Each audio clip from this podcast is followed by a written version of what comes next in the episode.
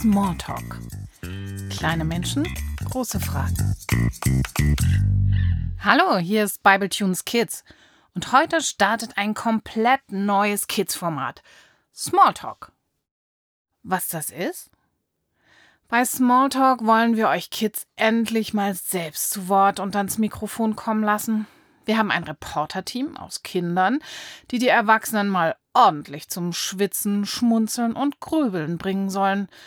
Unsere Kinderreporter stellen knifflige Fragen rund um das Thema Bibel, Glauben, Gott und die Welt. Und zwar denen, die das am besten wissen sollten. Die Kids quetschen Experten auf deren Fachgebieten aus und stellen auch mal Fragen, die so kein Lehrbuch beantworten kann. Smalltalk ist mit Kindern für Kinder. Was nicht heißt, dass die Erwachsenen nicht selbst ganz viel Neues lernen und entdecken könnten. Und Smalltalk lädt zum Mitmachen ein.